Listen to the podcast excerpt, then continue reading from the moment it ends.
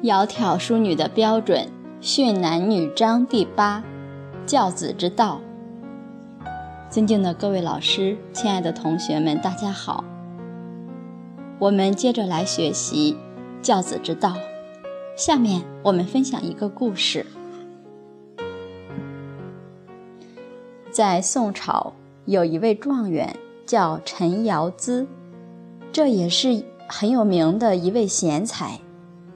他的母亲冯氏很有贤德。这个陈尧咨射箭很在行，有百步穿杨的功夫。当时他做了荆南太守，太守就类似于现在讲的省长。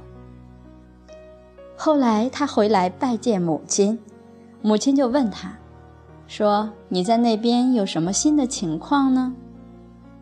他儿子跟他讲，说：“跟我交往的人没有不称叹我善射，射箭射得好。”结果母亲就批评他，说：“为官应该以忠孝来为国为民服务，你不想着去行仁政，以善法来教化人民，反而只顾着自己一夫之计。”搞这些射箭的玩意儿，这不是你父亲对你的期望。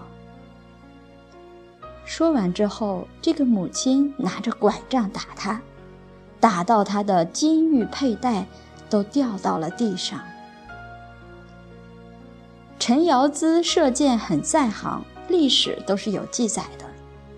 欧阳修有一个小短文叫《卖油翁记》，实际上就是讲。卖油翁跟他的一段对话。陈尧咨射箭很好，卖油翁在旁边看到了，并不以为然。陈尧咨就问他：“你也懂射箭？”这个卖油翁讲：“这没什么，但手熟而已。只是手艺比较熟，熟能生巧而已。”说完之后，这个卖油翁他就拿了个油瓶子，拿着个小钱币，钱币中间有一个小洞，放在那个油瓶子上，他就在那里倒油。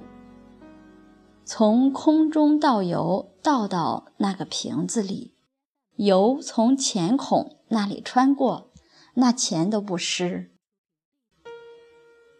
然后他就对陈尧咨讲。这个也没啥，但手熟而已。我我是熟能生巧而已，跟你射箭一样。这是一段记载。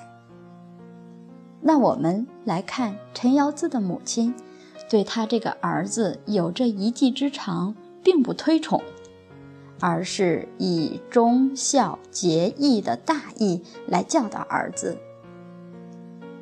这个跟现在很多父母不一样。